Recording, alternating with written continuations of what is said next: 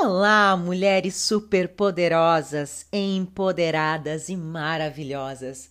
Sejam finalmente muito bem-vindas ao episódio de número 8 da terceira temporada do Just Carol. E aí, sentiram minha falta? Espero que sim, hein? Sabe que isso nunca tinha acontecido antes, mas como vocês bem sabem, essa temporada é gravada ao vivo, praticamente, né? Eu gravo e já lanço aqui para vocês, sem muita edição, sem muito frufru, brá brá brá. E aí que eu estava viajando na última semana produzindo conteúdo para vocês que me seguem lá no meu Instagram, o arroba Caroline com dois N's oficial. Por este motivo, por motivos de força maior, porque a gente estava aproveitando, viajando, compartilhando lá com vocês toda aquela maravilha, aquelas paisagens incríveis aqui da Áustria. Para quem viu, eu fui em vários lugar, lugares super bacanas, super bonitos. Visitei inclusive uma das instalações onde foi gravado o último filme do James Bond e foi incrível, maravilhoso. Eu espero que vocês tenham gostado. Quem ficou por fora, dá ainda tempo de conferir pelo menos as fotos lá no feed do meu Instagram. De qualquer forma, por causa disso, aconteceu de eu não estar aqui presente com vocês gravando os episódios do podcast. Mas agora estou de volta e lançarei, preste bem atenção, excepcionalmente, no dia de hoje, os três últimos episódios dessa temporada. Isso mesmo, os três últimos episódios da temporada 3, porque nessa semana a gente já dá lançamento à temporada número 4, que não vai mais ser ao vivo, porém vai ser muito bacana, informativa, bem legal mesmo. Preparei uma coisa super bacana para vocês, que tem tudo a ver comigo e que eu tenho certeza que vocês vão gostar também. Então vamos lá, vamos falar sobre as polêmicas do momento.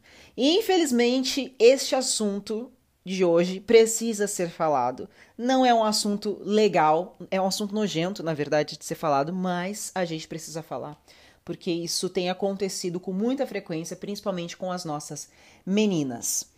Vocês devem estar sabendo de um caso que chocou o Brasil nessa última semana a respeito de uma menina de 10 anos que foi estuprada pelo próprio tio é, nos últimos quatro anos, ou seja, desde os seis anos de idade, ela era forçada a fazer sexo, manter relações sexuais com este homem adulto, e aos 10 anos ela engravidou deste homem.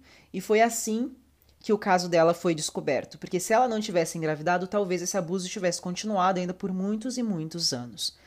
Mas o que chocou, além disso, porque só isso por si só já é de cortar o coração, já nos causa tremenda revolta, indignação.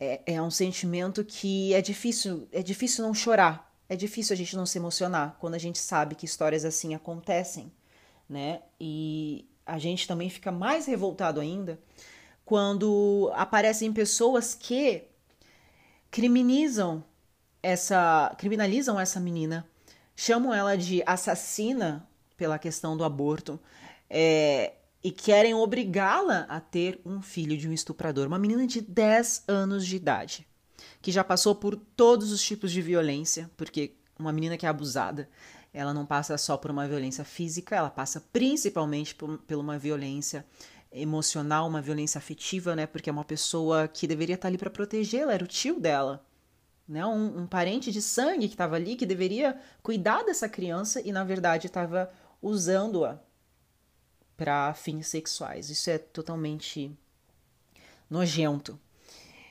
E aí o que chocou ainda mais o Brasil foi vê que tinha tantas pessoas, e pessoas inclusive que se dizem pessoas de Deus, pessoas religiosas, incriminando essa menina.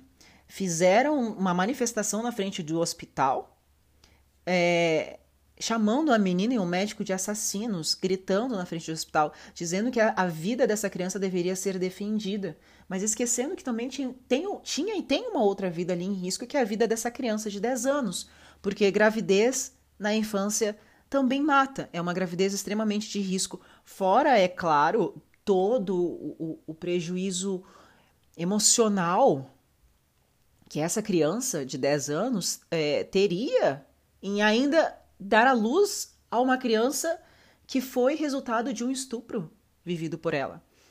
E os dados são totalmente alarmantes. A gente talvez não tenha uma noção real das coisas que acontecem no nosso país. E é por isso que eu quero ler um texto para vocês que foi publicado no Google Gloss e que fala exatamente sobre isso. Não há coração que não tenha se partido com a história dessa garotinha de 10 anos que foi estuprada cronicamente por 4 anos e acabou grávida em decorrência dessa triste violência. Infelizmente, ela é o retrato de uma dolorosa realidade do nosso país. O Anuário Brasileiro de Segurança Pública de 2009 apontou que a cada hora, quatro meninas de até 13 anos são estupradas no Brasil. Muitas delas, assim como a menina do Espírito Santo, também acabam vítimas de uma gravidez indesejada, que lhes oferece risco de vida. Sim, porque afinal, gravidez na infância, como eu já disse, mata. Como consequência, o Brasil registra ao menos seis abortos por dia em meninas de 10 a 14 anos, de acordo com os dados tabulados pela BBC News aqui do Brasil. No sistema de informações hospitalares que constam no SUS. Além disso, o nosso país ele registra uma média anual.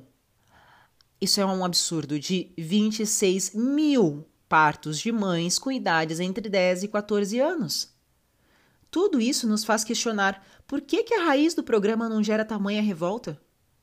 Enquanto os agressores sem escrúpulos seguem foragidos e muitas vezes, inclusive, saem ilesos, as, pró, as pobres crianças, que são apenas vítimas dessa história toda, têm de conviver não apenas com os traumas, mas ainda com pessoas baixas que ousam incriminá-las pelos abusos, como os vimos muito bem nesse domingo passado. A pergunta é: até quando? Por que, ao invés de gerar tanto tumulto em portas de hospital, é, dificultando um momento já tão delicado e traumático para uma criança, a gente não foca no crime que foi cometido? Se quisermos mudar mesmo, mesmo essas estatísticas, o primeiro passo é rever a origem do, pro, do problema ao invés de se revoltar tanto com uma das formas de remediá-lo. E é exatamente isso. Eu não consigo entender por que, que, as pessoas ficam tão revoltadas com a situação do aborto, mas elas não ficam revoltadas da mesma forma, então lá na porta da delegacia, por exemplo, manifestando para que esse sujeito seja encontrado. Por que, que não tem uma foto dele em cada esquina do nosso país? Passando no jornal, nas caixinhas de, de leite que são consumidas. São pessoas assim que devem ser totalmente excluídas da sociedade. Porque um comportamento como esse, um, um monstro que faz isso com uma criança, ele não vai fazer só uma vez, ele vai fazer outras vezes. Ele vai continuar fazendo isso com várias crianças, ele vai destruir a vida de várias crianças. Então a gente precisa impedir, se unir para impedir que esse tipo de coisa aconteça.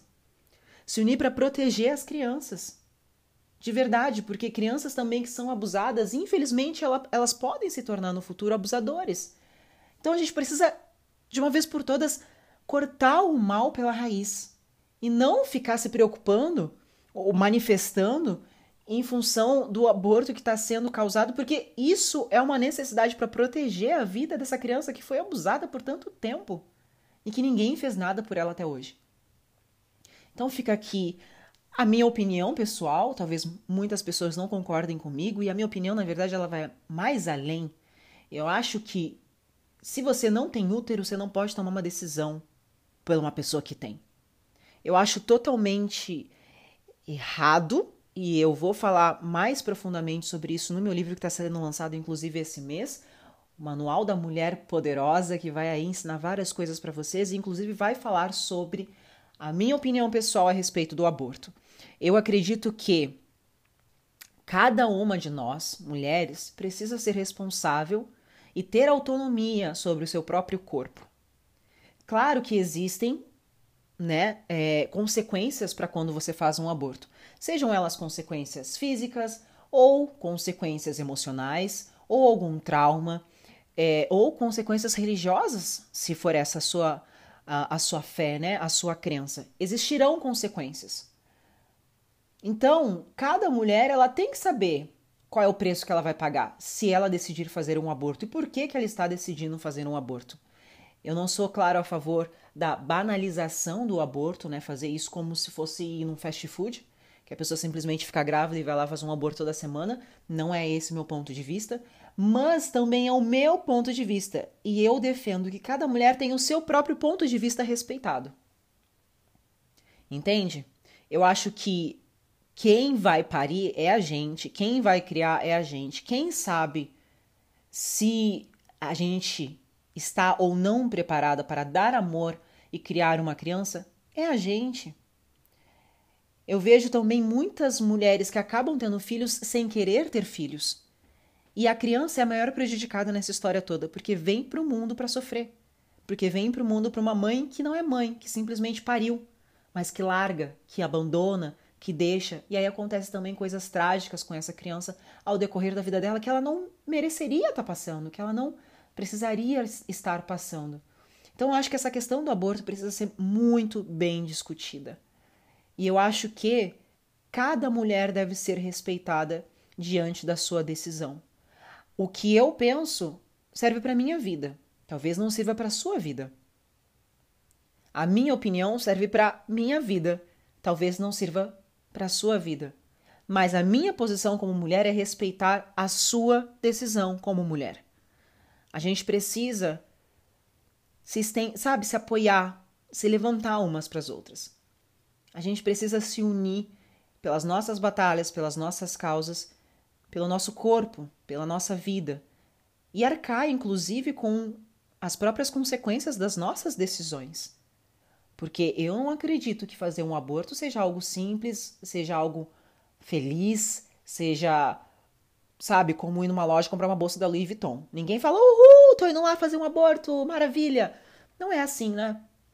Então, é, é uma situação delicada e complicada. Cada caso tem uma história por trás totalmente diferente também, e eu acho que precisa sim ser analisada, ser pensada, ser levada bem a sério. Mas isso, enfim, é um debate que talvez o Brasil não esteja preparado ainda para ter. Agora eu moro na Europa nesse momento e, e aqui é legal, é, não sei se em todos os lugares são legais, mas pelo menos onde eu estou no momento é legal. É, e, e existe um motivo por ser legal, né? Existe uma razão por trás disso. E eu espero realmente que o Brasil, em algum momento, esteja preparado para que esse tipo de assunto seja debatido de uma forma não levada pro religioso, mas de uma forma discutida com mais racionalidade, com mais respeito e empatia pela história de cada ser humano que está passando por uma gravidez indesejada, por uma gravidez de risco, ou por um abuso ou alguma situação assim. Bom, fica meu abraço aqui e vejo vocês logo mais, porque hoje ainda tem mais dois episódios para serem lançados. Beijos, tchau, tchau.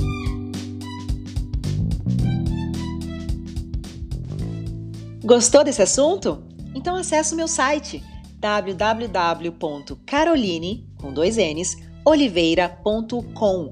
Tem matéria nova toda quarta e sábado, feita especialmente para você.